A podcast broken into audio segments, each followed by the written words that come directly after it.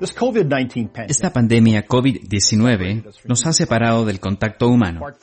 Además del virus en sí, este cierre, la cuarentena de gran parte de la sociedad me ha enseñado una gran lección. Necesito estar con otros. Por mucho que me guste mi espacio, mi tiempo de tranquilidad y estar solo, necesito hablar con familiares, compañeros de trabajo y otras personas. Mientras preparaba este episodio del Camino a Pentecostés, llegó el momento en que comenzamos a salir de este periodo. Las empresas comienzan a reabrir y estamos viendo la luz al final del túnel, por lo que es apropiada esta serie en la que nos enfocamos en Cristo, mostrando a sus discípulos la necesidad de trabajar juntos para cumplir su misión. El contacto con otros semejantes nos alimenta y nos da aliento. El Evangelio es predicado por la Iglesia unida en profundos lazos de amor y compañerismo. Cristo tendría eso en sus discípulos como el fundamento de la Iglesia. Sacó de sus corazones la duda y el miedo y la desconfianza que podrían paralizar su esfuerzo. Cuando los discípulos vieron la tumba vacía, el ángel había dicho, no está aquí, pues ha resucitado. He aquí va delante de vosotros a Galilea, allí le veréis. Lo habían visto cuando apareció a través de las paredes en la habitación donde se habían encerrado, esperando con dudas y temor. Todos menos Tomás lo vieron. Pasaron los días y hubo más conversaciones. Después de ocho días estaban nuevamente reunidos. Esta vez estaba Tomás con ellos. Por alguna razón, Tomás había decidido entristecerse solo, aparte de sus amigos. Esto no fue por falta de valentía, porque Tomás había sido uno de los que antes deseaba ir a Jerusalén con Jesús a pesar del peligro. Tomás fue uno que tuvo que retirarse a la soledad y resolver un periodo difícil y emocional. No había abandonado a sus amigos o su llamado, pero se retiró por un tiempo. Estaba con los demás.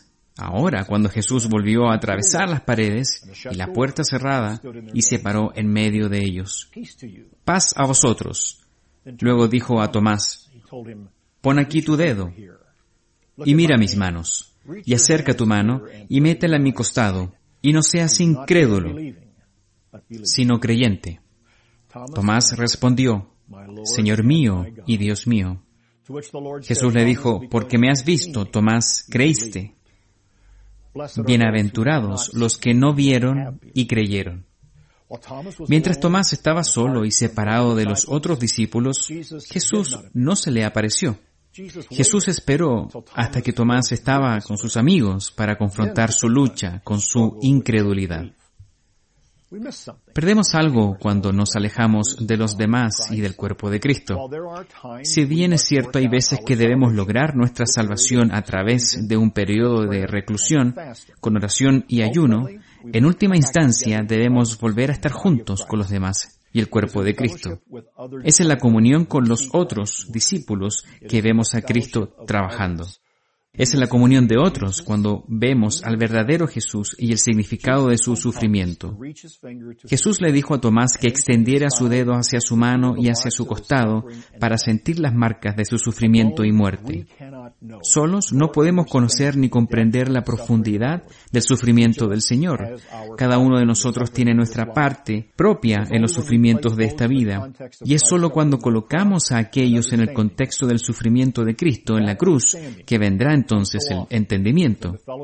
Esa comprensión viene tan a menudo dentro de la comunión con otros discípulos.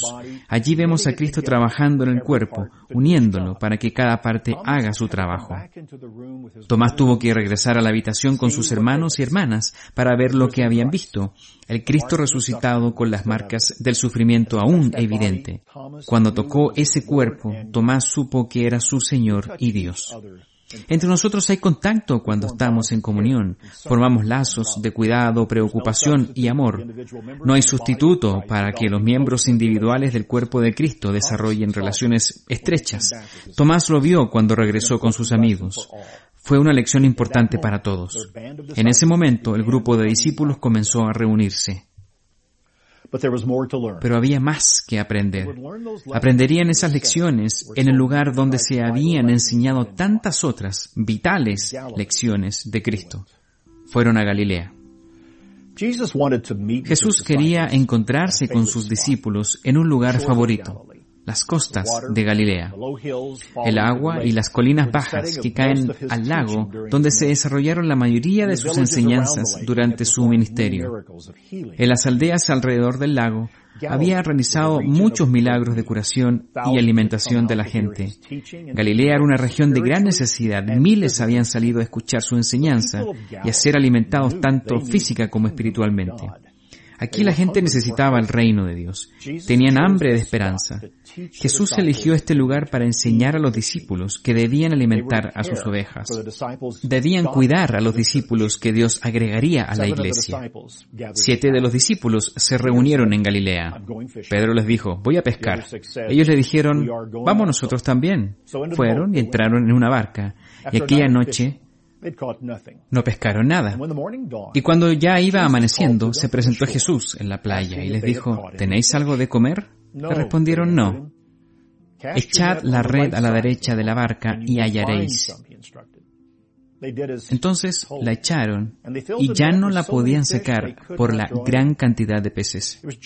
Entonces Juan lo reconoció y dijo a Pedro, es el Señor.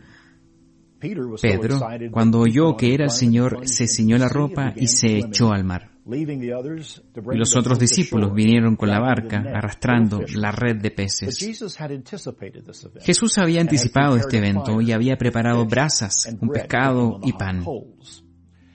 Después de haber arrastrado la red a la orilla con los 153 peces, Cristo repartió el pescado y el pan a los discípulos, quienes estaban estupefactos y en silencio frente a él. Lo habían reconocido, pero sin duda se preguntaron de qué se trataba todo esto. Sabían que Jesús no hacía nada así sin un propósito. Lo que sigue es una imagen profunda de restauración. Al igual que Tomás, Pedro tuvo que ser devuelto al redil. ¿Recuerdas que Pedro había negado a Jesús tres veces la noche en que fue arrestado? Fue un momento personalmente humillante para Pedro, pero la gran lección fue para los demás y para nosotros mientras leemos lo que dice. Aquí el gran pastor le dio a Pedro el tema de su vida y lo leemos bajo la inspiración de Juan. Cuando hubieron comido, Jesús dijo a Simón Pedro, Simón, hijo de Jonás, ¿me amas más que estos? Le respondió, sí Señor, tú sabes que te amo. Él le dijo, apacienta mis corderos. Volvió a decirle la segunda vez, Simón, hijo de Jonás, ¿me amas? Pedro le respondió, sí, Señor, tú sabes que te amo. Le dijo, pastorea mis ovejas. Le dijo la tercera vez, Simón, hijo de Jonás, ¿me amas? Pedro se entristeció de que le dijese la tercera vez, ¿me amas? Y le respondió, Señor, tú lo sabes todo, tú sabes que te amo. Jesús le dijo, apacienta mis ovejas. De cierto, de cierto te digo, cuando eras más joven te ceñías e ibas a donde querías, mas cuando ya seas viejo, extenderás tus manos, y te ceñirá otro, y te llevará a donde no quieras. Esto dijo dando a entender con qué muerte había de glorificar a Dios. Y dicho esto, añadió, sígueme. Luego Jesús entrega unas últimas palabras a Pedro y Juan. Pedro vio a Juan que le estaba siguiendo y le preguntó a Jesús, Señor, ¿y qué de este? Jesús le dijo, si quiero que Él quede hasta que yo venga, que a ti, sígueme tú. Una última palabra para Pedro y Juan. Cada uno de nosotros tiene una vida distinta, cada uno un llamado distinto de Dios y un propósito en su plan. Tenemos que recorrer nuestro propio camino y dejar que otros sigan el suyo. Los discípulos tuvieron que ser restaurados entre sí, forjados en un cuerpo muy unido para ir al mundo con el Evangelio. El pan de vida eligió el escenario sereno del mar de Galilea para servir una comida de pescado y pan a aquellos que se habían convertido en pescadores de hombres. Así, hoy la iglesia arroja la red del Sobre las aguas del mundo y las personas son atraídas por las palabras de vida y esperanza. El Evangelio de Jesucristo y el reino de Dios va al mundo con poder y provoca un cambio radical. El Evangelio puede provocar un cambio radical a tu mundo cuando dejas que cambie tu vida. Cuando el Evangelio es aceptado como verdad, no te queda más remedio que abandonarlo todo y seguir a Cristo. Esta pandemia ha sacudido al mundo entero. Ha quedado demostrado que los ídolos políticos, la riqueza y el poder tienen pies de barro. Dios está midiendo el mundo a medida que las naciones han sido sacudidas por esta crisis. Aprovecha esta oportunidad todos nosotros para medir nuestras vidas con el Evangelio. Antes de que Jesús ascendiera al cielo, lo dejó con la inconfundible convicción de que estaría con ellos y que su misión sería un éxito. Ese es el siguiente paso en el camino hacia Pentecostés.